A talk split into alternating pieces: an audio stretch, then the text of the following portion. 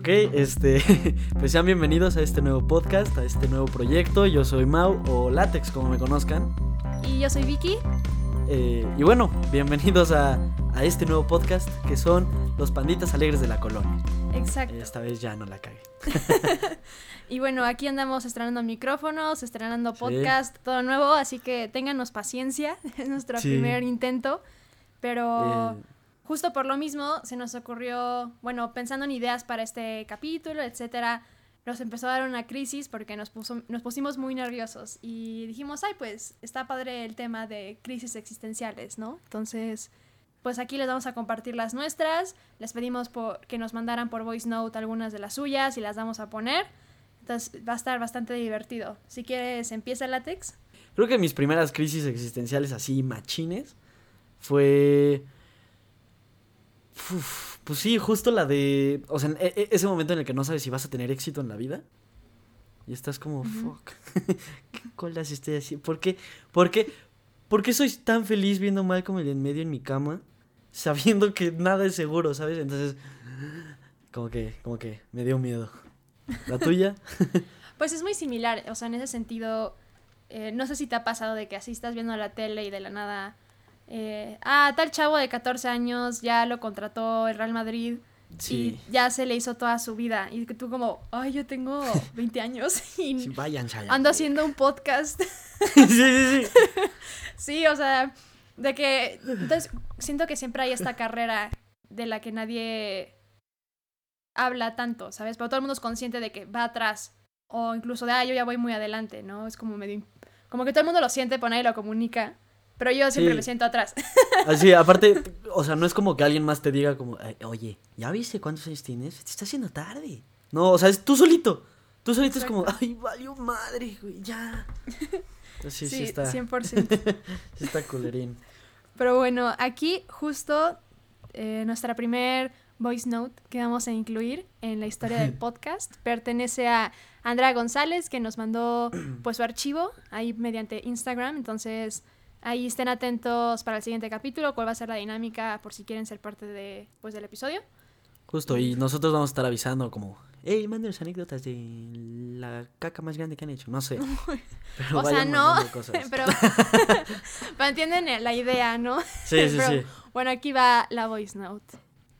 Yo creo que la primera vez que me dio una crisis existencial sobre la vida y la muerte fue una vez que, que estaba regresando de viaje y, y, cuando íbamos llegando a México había entrado un frente frío y el clima estaba horrible, horrible, horrible.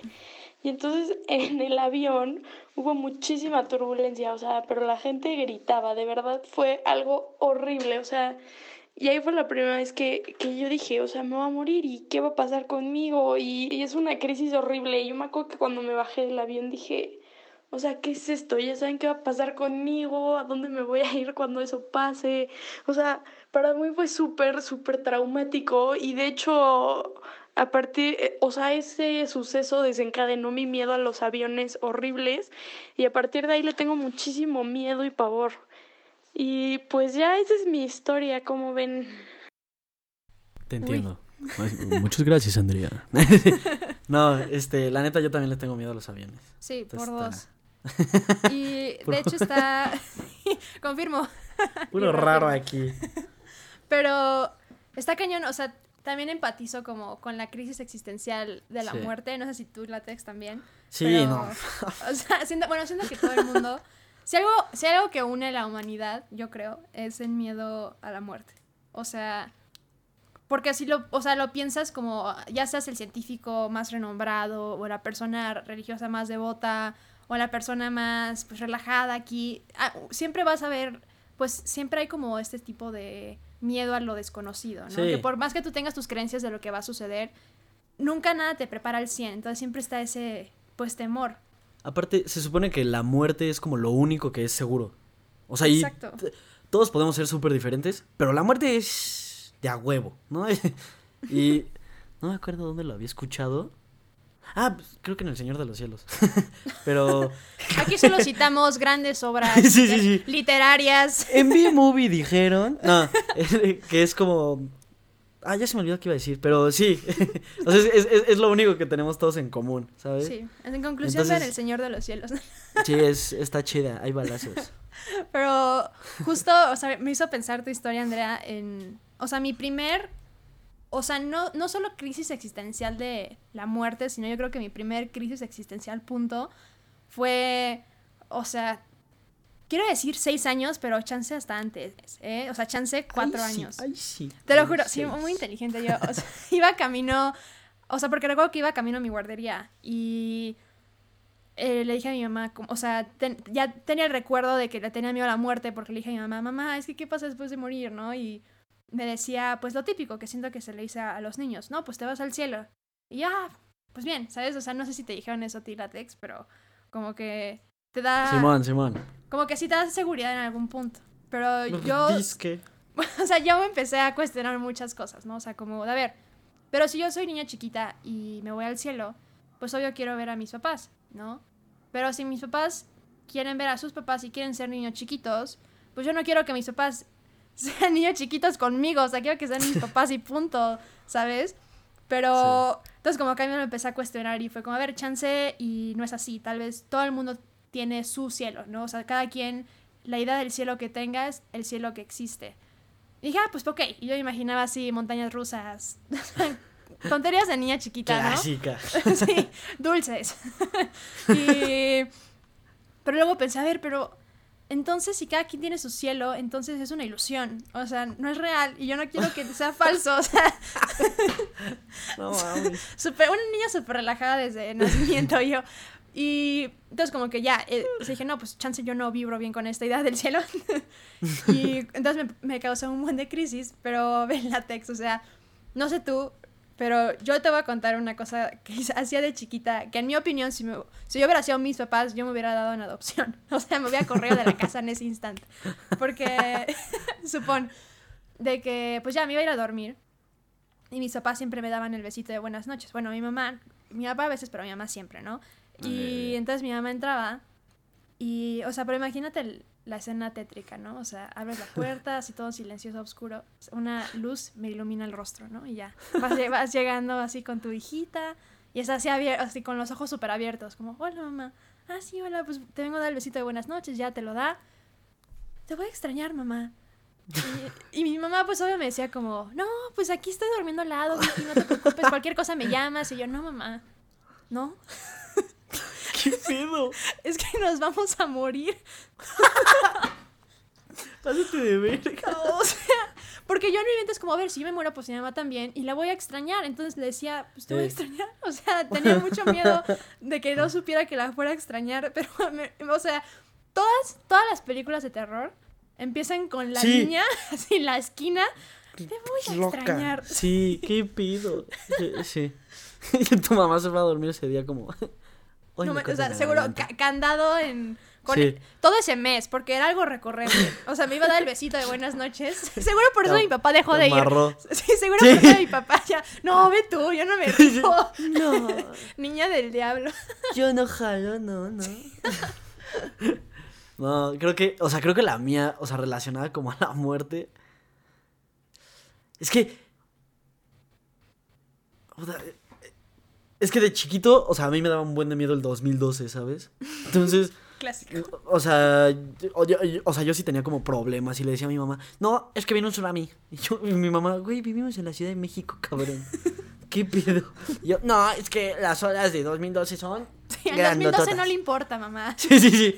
Ay, no, está en la Ciudad de México. No, está bien. No, ni, ni de pedo. Y como en la película decían como, ay, los de África sobreviven. Yo, mamá, hay que comprarnos un boleto para África. Hablo en serio. Y yo, así, 100% serio, mamá, no me quiero morir. Entonces mi mamá, como para tranquilizarme igual, no, pues está el cielo, está padre, está a gusto. Yo no me puse a justificarme contra el cielo y decir, no, porque es para. No. Yo dije, ah, a huevo. Pero, o sea, ya después de un buen de años, la neta, ya, o sea, ya estaba grande. Este, con un amigo estábamos, o sea, estoy hablando de yo ya como con 15 años. este, pues estaba con un amigo viendo una película, este, pues la, película de Gravity, no sé si la han visto. Este, un saludo Santi, que pues con él la vi. El punto es que la estábamos viendo. Y, o sea, yo actuaba normal, ¿sabes? O sea, de, de esas veces que está como. "Ah, está, está buena la, la película, ¿eh? Y yo por dentro, como, verga, güey. Eso está más arriba que el cielo. El, el espacio es más allá. Esos güeyes, si se mueren, ¿a dónde van? Todos están muriendo. Entonces, eh, como que ahí empecé a valer madres yo. Y pues sí. creo, Pero- que, creo que esa fue. ¿Sabías? O sea, eh, a mí como es un tema que me ha causado mucha ansiedad a lo largo de mi vida, el tema de la muerte, o sea, de hecho, como que me ha gustado leer al respecto, ¿sabes? Y hay un libro que se llama El hombre y la muerte, que habla sobre como toda la creencia que tenemos sobre la muerte en diferentes culturas. Y de hecho en los niños, porque yo pensaba qué rara niña era, ¿sabes? A los cuatro o seis años cuestionarme eso. Pero Sí. justo ahí dicen que hay estudios que como a los seis, ocho años, ya los niños sienten emociones súper fuertes con respecto a temas así de densos, o sea, de la muerte. Tanto así que... siete. Bueno, no, sí. Pero también, o sea, de que hay niños más chiquitos, supone... ah, Hay un psicólogo, creo que se llama como eh, Thomas, algo, M. Thomas. Si hay un psicólogo que nos escucha, please, nos manda el nombre, pero Sí, sí. este De los 10.000 personajes Sí, ajá, que de nos la están gente- en este momento. intelectual que nos escucha ahí me, me confirman el nombre, pero que les ponen a los niños a hacer pruebas, o sea, chiquitos, para completar Ajá. historias, para que vieran cómo, cómo su mente se iba desarrollando y a qué pensamientos abstractos iban llegando. Y más de la mitad incluían temas sobre muerte. ¿Qué pedo? Entonces está cañoncísimo. Y algo que a mí resonó muchísimo es que también en otro como estudio por un psicólogo que se, se apellida Morgan, Morgenstern, algo así, Ujú. eh, como que ahí recolectó muchas experiencias de niños con eso. Y había una niña de cuatro años que literal lloró por todo un día cuando se dio cuenta de que todo el mundo se iba a morir. Y su mamá solo la pudo tranquilizar diciéndole que ella era la única que no se iba a morir. O sea, no, tú, tú no te vas a morir, hija. Desde ahí empezamos con mentiras. Exacto, pero ¿no crees que justo nos cae así en la solución de todo? Ah, pues miéntele. Sí. Solución. mm, si sigue llorando, Santa no te trae regalos. Pero ¿no crees que está, o sea, que nos causa tanto conflicto el morir? Porque siempre tenemos esta idea de no me va a pasar a mí, o sea, inconscientemente, porque tú eres como el protagonista de tu vida. Sin ti no Somos existe el mundo, ¿sabes? Esa es la Sí. chaviza. Somos Entonces- chavos, nosotros no nos pasa. Entonces, como que causa tanto conflicto porque si vives como en este mundo aparte, ¿no? O sea, soy yo y los demás. Y a mí no me va Sí. a pasar, ¿no? Es que siento que es como ese fin de, de tu libro, ¿sabes? Como el libro de Vicky se acaba cuando te mueres. Y ahí ya. Exacto, y es difícil ser consciente de eso. Como Sí. darte cuenta que no estás arriba de todos o eres más que otros, sino eres completamente igual y parte de un todo eterno. Pues sí. Sí, Pues sí, ¿no? Ya, ¿qué estamos haciendo aquí? Ya me voy. exacto, sí. Los panditas alegres se convierten en los panditas depresivos Sí. de la colonia. Los panitas no tan alegres, oscuros. Sí. Pero justo como sobre eso, tenemos otra nota de voz de uno de nuestros fans, Sí. de Michelle. Y veamos qué tiene que decirnos Michelle.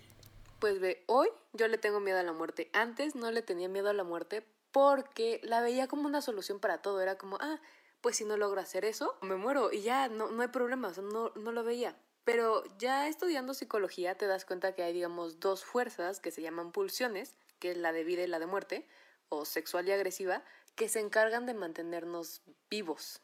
Y es su función. Y si estas se rompen, eh, la persona no quiere vivir, su instinto de supervivencia falla. Digamos que todo lo que hacemos se encarga de mantenernos vivos. Creo que es un tema como para hablar un largo rato, pero algo que he aprendido es que solo los locos o los mentirosos no le tienen miedo a la muerte.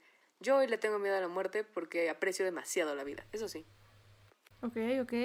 Yo, yo le tengo miedo a la muerte por culo. me, me da miedo.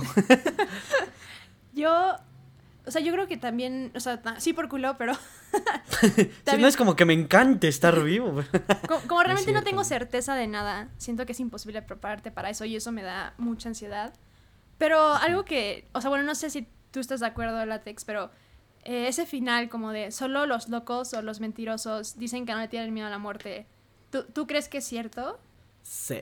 Bueno, hasta cierto punto. Porque es que si te pones a pensar, o sea, bueno, no sé si si, si sea como así la manera en la que se dice, pero, o sea, si te pones a pensar de cierta forma, un mentiroso, si dice que no le tiene miedo a la muerte, pues está mintiendo. Entonces sí le tiene miedo. Entonces, pues no. ¿Sabes? O sea, como con ese siento que no aplica. Y. O sea, con los locos igual. O sea, siento que. Digo, no, no siento que estén mintiendo. Pero siento que de cierta forma ya están como fuera de sí mismos, ¿sabes? Y. O sea, en cierta forma, o sea, todas las personas que es como, ah, sí, voy a aceptar mi muerte porque. O sea, llevo tres años secuestrado y no sé, ¿sabes? Este. O sea, sí siento que ya no estás tampoco dentro de ti, ¿sabes? Entonces ya es como, pues sí, que se venga ya. ¿Sabes? Sí, ya, ¿qué más puede pasar? Ni pedo, ya estoy aquí, ya vinimos, ya vimos todo, ya nos Sí, pues los voy a extrañar. ni tanto. ya entendí. Pero... Te voy a extrañar, mamá. Pero, o sea, sí, entiendo como el, el, la idea. Siento que justo como menciona Michelle, eh, es algo de sobrevivencia, ¿no? Y que hay algo en ti que te haya, que te haga como ir en contra de ese instinto, sí debe ser algo extremo, ¿no? Ya es algo mental o alguna circunstancia difícil, pero, pero no crees, o sea, al menos yo pienso que todas las personas que viven espiritualidad, y no me no hablo como necesariamente de religión, ¿no? O sea, cualquier tipo de espiritualidad. Yo creo que justo el propósito es como, una, uno de los propósitos puede ser aprender a aceptar cosas que no puedes controlar, ¿no? Y aprender a pues a vivir con todas esas cosas inciertas que hay en la vida. Y yo por eso pienso, o sea, por ejemplo, cuando yo pienso en un monje budista, ¿sabes? Eh, que de hecho hablan mucho sobre la muerte, yo podría imaginarme, no que, o sea, no que estén, ah, pues sí, mátenme cuando quieran, pero no que, no, no que la reciban con miedo. Puede que sea, o sea, no creo que con miedo sea la única forma de recibir la muerte. Pero te digo, yo sí me muero de miedo, entonces no estoy hablando por experiencia, es una teoría. Y creo que es una teoría porque a mí me gustaría pensar que en algún punto yo voy a poder lograr no tener miedo. Sí, o sea, eh, si te dicen ahorita, así mm, hoy te mueres. Si es como, no mames, ¿por qué? Pero, o sea, justo como todo este pedo de que en cierto momento, cuando ya, ya eres grande, ya, ya, ya viviste, es como, va, ¿sabes? Como que dices, ah, algún día seré ese pendejo. Pero, o sea, tú mencionaste ahorita justo a personas que están enfermas, ¿no? Y que más que una muerte abstracta de quién sabe cuándo, muchas personas tienen una muerte anunciada. Y a mí se me hace muy interesante. Justo por eso también creo que no solo los locos y los mentirosos, porque hay muchas anécdotas de que estas personas con enfermedades terminales te dicen, cuando están en sus últimos días, que se, sienten en mucha paz o, y de que sienten un tipo de entendimiento con respecto a la muerte que no tenían antes y que eso les los calma. Y... Pues es que ya están locos. Pero piénsalo, o sea, y siento que todo el mundo dice como, a ver si probablemente cuando yo ya esté cerca de la muerte, logre entender y logre tener paz, ¿no? Y por eso el mundo piensa, ay, pues ya voy a hacer mi vida y voy a hacer todo lo que quiera para cuando me muera sentir esa paz. Y que se asocie con... No, sí, primero ni sabes cuándo te vas a morir, ¿sabes? Exacto. O sea, no tienes idea de las noticias que he visto de que, ah, un niño estaba en su cuarto, ahí, siendo niño, y entró un cohete y explotó, y es ¿qué? Le disparó con su rayo láser. Sí, sí, sí, es como, güey, o sea, el niño estaba haciendo, o sea, estaba comiendo un moco y se murió así, porque un cohete entró y explotó. Pero es que justo esa es la idea, o sea, de que asociamos, a ver, chance cuando sea más grande o chance cuando ya lo tenga que enfrentar, lo voy a entender y voy a estar en paz, pero nadie sabe, o sea, ahorita tú y yo podemos estar más cerca de morirnos que un paciente con cáncer y no sabríamos. Podemos estar literal en esa cercanía de la muerte, pero solo como no hay algo tan directo que nos lo recuerde, no tenemos ese enfrentamiento directo. Pero no es porque no podamos, es porque no, no tenemos ahorita la necesidad de hacerlo. ¿Sabes?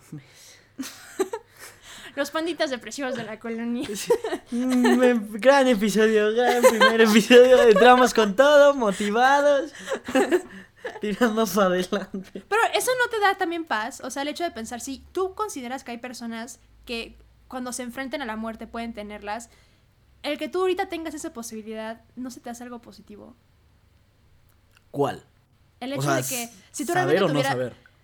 O sea, no tanto saber o no, sino ser consciente de que puede ser mañana o puede ser en 20 años. Y que es tan importante hoy como en 20 años o cuando estés enfermo, tener ese enfrentamiento contigo.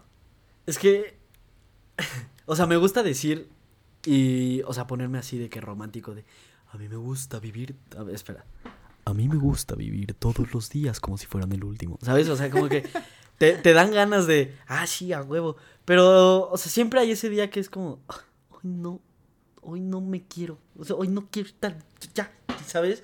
Sí, 100%. Y... O sea, igual y justo ese día que te la pasaste del lano, fue tu último día, ¿sabes? Y digo, nunca te diste cuenta, nunca supiste. Pero, o sea, no hay forma de vivir todos los días a gusto. Entonces, siento yo que, o sea, está mejor no saber, porque así no vives angustiado, no vives... O sea, que, Pues no, sí. que no tengas conciencia de cuándo. Pero igual estaría chido que te... O sea, no sé, que, que también saberlo para decir, no mames, me queda una semana, güey, tengo que correr, ¿sabes? Tengo que hacer cosas que, que siempre quise hacer y nunca he hecho. ¿Qué digo? Ahorita con la pandemia, pues está más difícil, pero... Pues sí. O sea, sí, sí dan ganas, ¿sabes? Entonces, no sé, siento que son dos. como dos mundos que tienen cosas muy positivas, pero al mismo tiempo. Sí, no hay una elección correcta. Ajá. Bueno, no hay elección, punto. O sea, no puedes Ah. saber. sí. Estaría chido. Y Pero sí, no, no, no hay forma. justo sobre este tema, tenemos otra participación de los fans. Ay, ay, ay. Oye, oye. Me mama, me mama acercarme. Hola. ¿cómo están? Les mando un besito en donde lo quieran. Esta es de Andrés Ramos. Veamos qué Hola, tiene que Andrés decir Ramos. Andrés Ramos. Recítalo. Mm, pues mi duda sería, ¿qué creen o cómo creen que se sienta morir?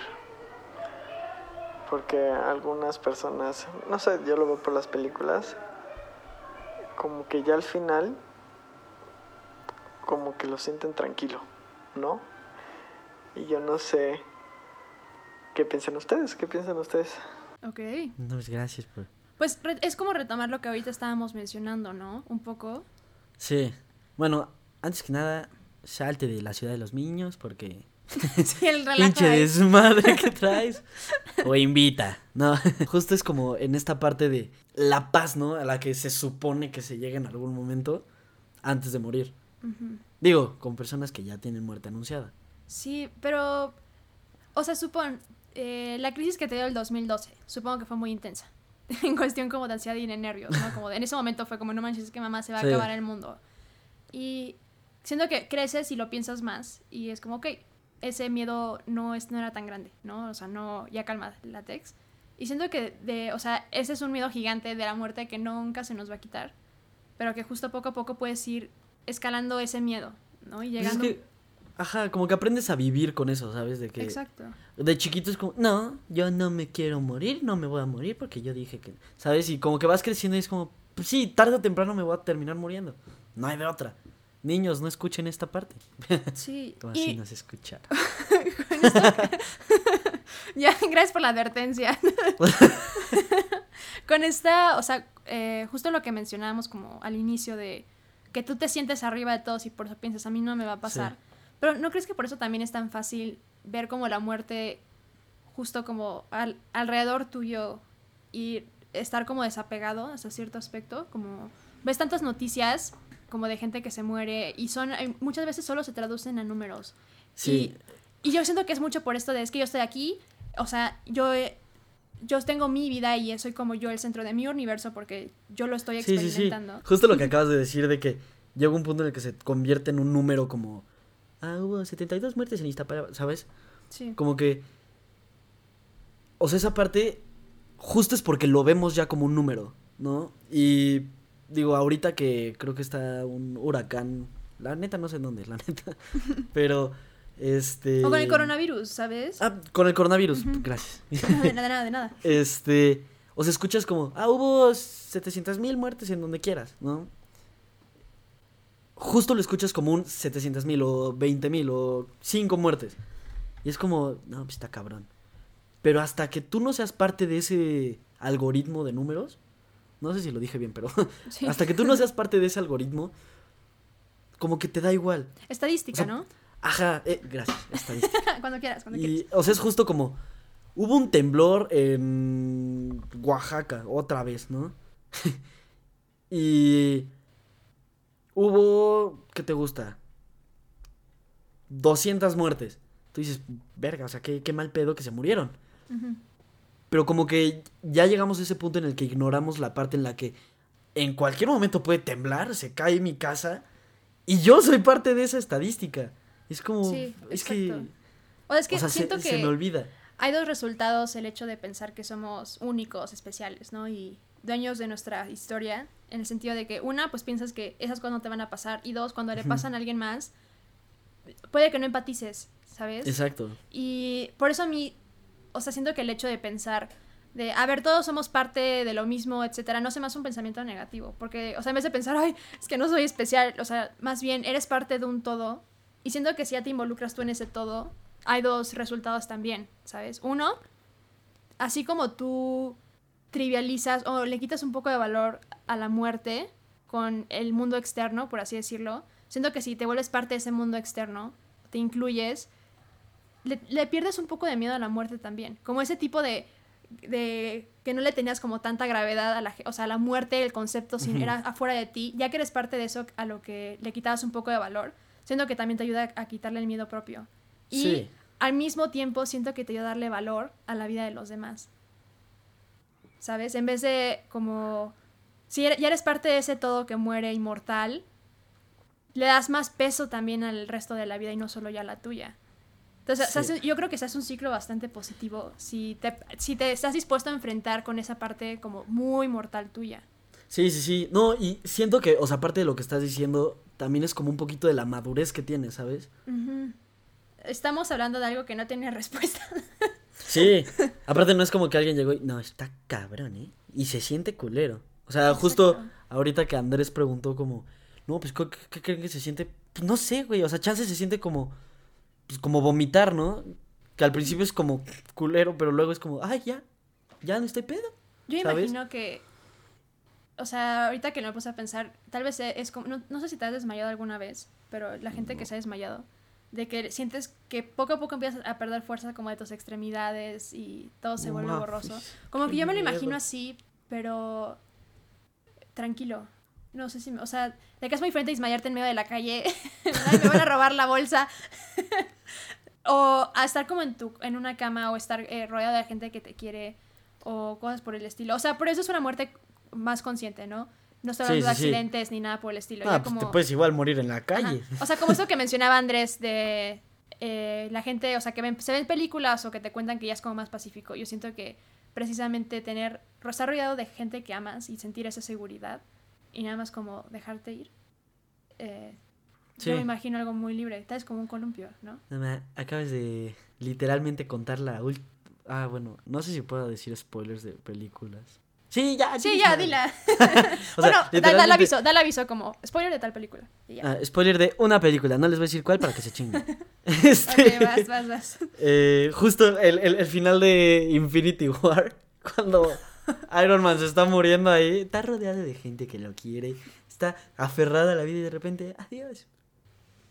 ¿Sabes? Hermoso, Está, sí. está, está- está- no sé, está... Otra, otra de es que nuestras grandes referencias. siento que eso es como muy romántico, ¿no? Y digo, Sí. la muerte en parte lo es, pero también hay un buen de personas, como el niño que explotó su cuarto. Sí, o sea, Eso no es tan bonito. Es que No también- creo que siento que también poco a poco se le haya ido hablar la de la de muerte, los- ¿no? La muerte es cambia todo el tiempo. Sí, Sí, sí, sí. está, está, está muy Oh, chido. Dios mío. A ver, yo creo que es un buen momento para agregar otra nota de voz para salir de este pozo Deprimirnos exist- un poquito más. existencialista. Esta es de Dash. Dacia Corina. Dase Corina. Muy bien. Aquí va. Antes yo pensaba que en realidad la muerte, o sea, no existía, ¿sabes? O sea, que sí llegaba al fin nuestro cuerpo y nuestra alma, por así decirlo, porque tenían como una fecha límite, una caducidad. Pero en realidad nuestra conciencia seguía aquí. Y que chance la muerte era como el cerrar de una etapa para cambiar nuestra perspectiva de cómo percibimos la vida y que nuestra conciencia justo se pasaba como a otro ser que nos daba una perspectiva nueva sobre la vida. O sea, n- no tanto como la reencarnación, ni siquiera sé cómo qué nombre darle, pero sí, esa es como mi crisis. O sea, ¿qué pasa si cuando yo me muera, en realidad no estoy muerta porque mi conciencia nada más se pasa a otro ser para cambiarle la perspectiva que siempre tuve durante la vida, ¿sabes? Saludos, los amo. ¡Wii! Nosotros también te amamos. este. La, la neta a mí sí me pasa. O sea, yo sí siento que. O sea, digo, no sé si es a lo que te refieres. Pero. Digo, me pasaba y me pasa todavía. Que digo, ahorita tengo un buen de teorías de qué pasa después de que te mueres. Pero justo que como que te sales de tu cuerpo y lo ves como todo desde afuera, ¿sabes? Como que, no es que no sé cómo explicarlo. Pero como que, como si fueras un fantasma, pero que puedes volar.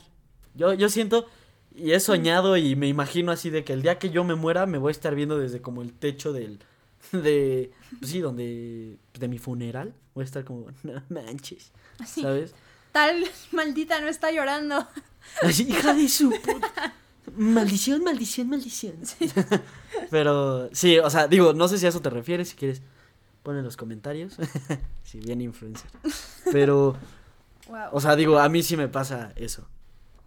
Sí, o sea, creo que es como una idea muy interesante, ¿no? El hecho de que, que migre tu conciencia. O sea, yo lo interpreté, digo, Dash nos aclarará en los comentarios, pero yo lo interpreté en cuanto a que como que tu conciencia migra a otro ser consciente y en ese ser consciente se sigue desarrollando y vuelve a migrar y se sigue desarrollando y vuelve a migrar, ¿no? Y es como este ciclo infinito. La reencarnación. Sí, pero o sea, ese como dijo que no se refiere tanto a reencarnación, no quería mencionarlo como tal, pero a mí en lo personal sí me recuerda como el concepto de reencarnación. Y de hecho, hay. O sea, yo siempre he tenido como esta Sí, esta teoría no, no es mi teoría, pero de que yo he pensado mucho sobre la reencarnación y sobre todo la reencarnación que se plantea en el budismo. Y de que supongamos que es, bueno, dejemos la teoría budista de un lado, ¿no? O sea, no, que, no se llega como al nirvana, ¿no? O sea, que es, que es más bien un ciclo infinito de personas reencarnando y de seres, ¿no? Más bien, reencarnando. Entonces, imagínalo así. Eh, tú mueres, ¿no? Y vas a reencarnar, ya sea en una persona del futuro, del pasado, en una planta, en un perro, ¿no? Y porque como es un ciclo infinito, pues esa temporada. Sí, sí, sí, de pasado, futuro, Exacto. Lo que quieras, copretérito. Pero sí, el copretérito específicamente. Pero es infinito y vas a seguir muriendo. Entonces va a haber un punto en que vas a haber reencarnado en todo el ser viviente que existe en el mundo. Porque es infinito. No mames. Entonces, en algún punto, supongamos que sí pasa la reencarnación. Yo muero y reencarno en este una chava en el siglo XIX en Londres, ¿no? Y así voy muriendo y eventualmente llego y reencarno en un chamaco menso que le dicen látex. Ah, chingate madre. ¿Sabes? Y eventualmente mi yo de ahorita tiene un podcast con mi yo reencarnado después de mil años. O sea, sí, o sea, sí, tiene sentido. Porque, o, sea, literalmente podríamos. Somos el mismo pendejo y estamos platicando. o bueno, pendejo o pendeja. exacto, sí. Y estamos cotorreando con nosotros mismos. Y a mí eso se me hace tan padre y también tan feo al mismo tiempo. O sea, porque en esa idea es como. Yo soy. O sea, soy Hitler. pues sí, o sea, en esta teoría sí. Y. Eh, también es todas las personas que mató. Y aparte, ah, un, o sea, ahorita estoy tomando este, estos ejemplos, el de Hitler y de las personas que mató, porque hay un, hay, una, hay un corto en YouTube que se llama The Egg, que justo aborda este tema. Entonces lo encontré y dije, no manches, era todo lo que yo había esperado, ¿sabes? Y, pero está muy intenso porque te hace reflexionar que todo lo bueno que tú le hagas a una persona, se lo, le estás haciendo un favor a ti mismo. Sí, te estás ayudando a ti en otra etapa de pues tu ciclo, ¿no? Y todo lo malo que hagas a alguien, o a un ser vivo o a lo que sea, se lo estás haciendo a, una parte de ti, ajá, a ti mismo. O sea, técnicamente si estás ayudando a alguien es como... en algún momento me va a servir, me estoy haciendo el paro a mí. Ajá, pero también Igual, si es algo malo, no me voy a hacer esta mamada, qué culero. Exacto, o sea, y siento que, o sea, yo pienso, si muero y pasa eso, no me da, no me da miedo. Es que no, pero si te pones a pensar, o sea, digo, ahorita que técnicamente estamos solos. técnicamente. Porque es nada nunca- más no, eres tú. No, no, técnicamente nunca estamos solos. No, o sea, es que, o sea, sí, pero es que estás rodeado de ti mismo. Entonces, al ser tú mismo como todos, eres una unidad. Todos eres tú.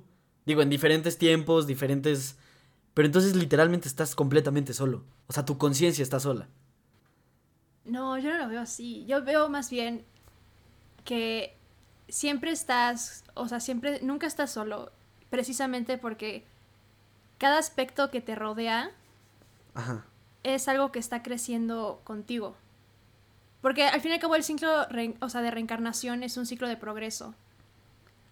Y vas sea- progresando en estas vidas y aprendiendo cosas nuevas. Entonces todo lo que te rodea crece y crece contigo y al mismo tiempo que, o sea, nunca estás solo, ¿sabes? No y, sé, no sé. O sea, creo, creo que chance yo lo veo de una forma muy positiva porque justo tuve una conversación con mi mamá, no sobre esto, pero que lo relacioné cañón.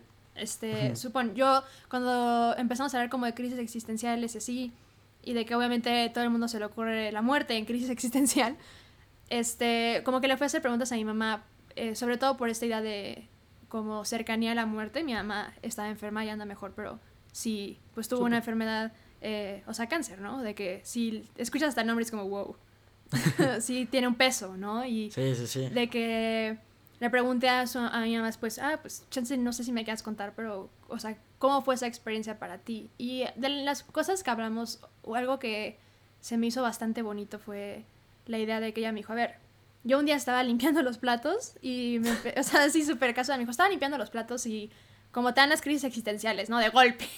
Sí, sí, sí. Y de que dijo, a ver, pero, o sea, ¿qué hice para estar limpiando los platos, no? Y, ¿qué, o sea, cómo mi vida me llevó a, a estar en este departamento con una niña que me dice que me va a extrañar todas las noches? este, eh, cómo estudié aquí en la Ciudad de México, yo soy de Hermosillo, y empezó a pensar como todos los pasos que la llevaron en su vida, y pensó en decisiones que hizo, pero también pensó en que todas las vidas que ayudaron a construir su vida en el sentido de que pensó en sus papás, ¿no? De todo lo que le dieron. Pero no solo pensó en ellos, sino en lo que sus abuelos le dieron a sus papás para que ellos les pudieran dar, ello, eh, dar eso a ella, ¿no? Y luego sus tatarabuelas. Y en cómo en sí, de alguna forma todo se conectaba.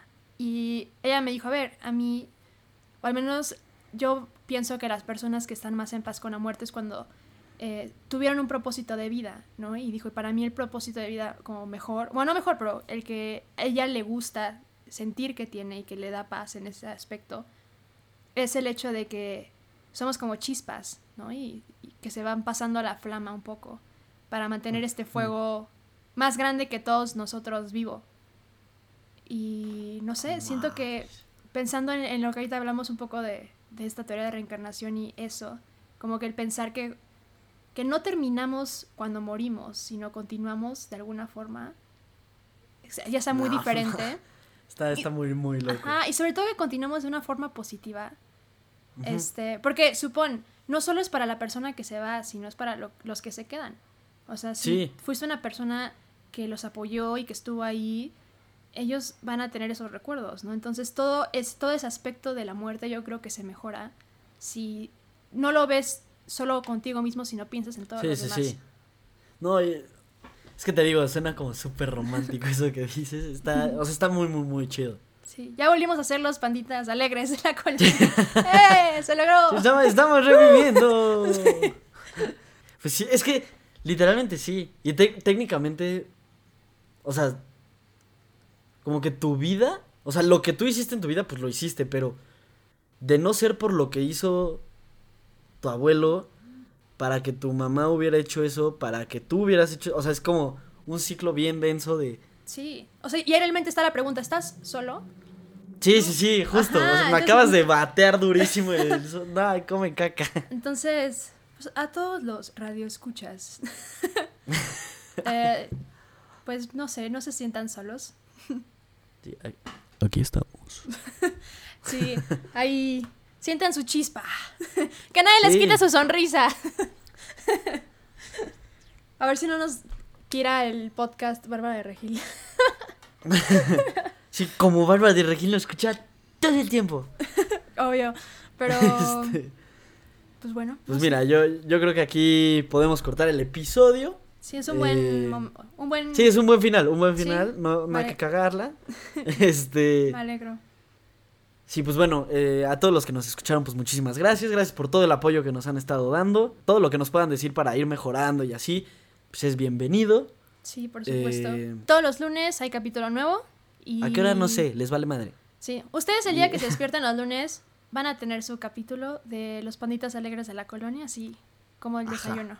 Calientito, listo para que lo escuchen. Sigan el Instagram para saber exactamente cuándo se estrena y además para que tengan la oportunidad de mandarnos voice notes, como escucharon aquí algunas, y sean parte de los programas. Nos encantaría pues que nutrieran estas conversaciones. Es lo que más nos gusta. Pues bueno, vamos a estar intentando sacar estos episodios en vivo para que puedan participar con nosotros en vivo.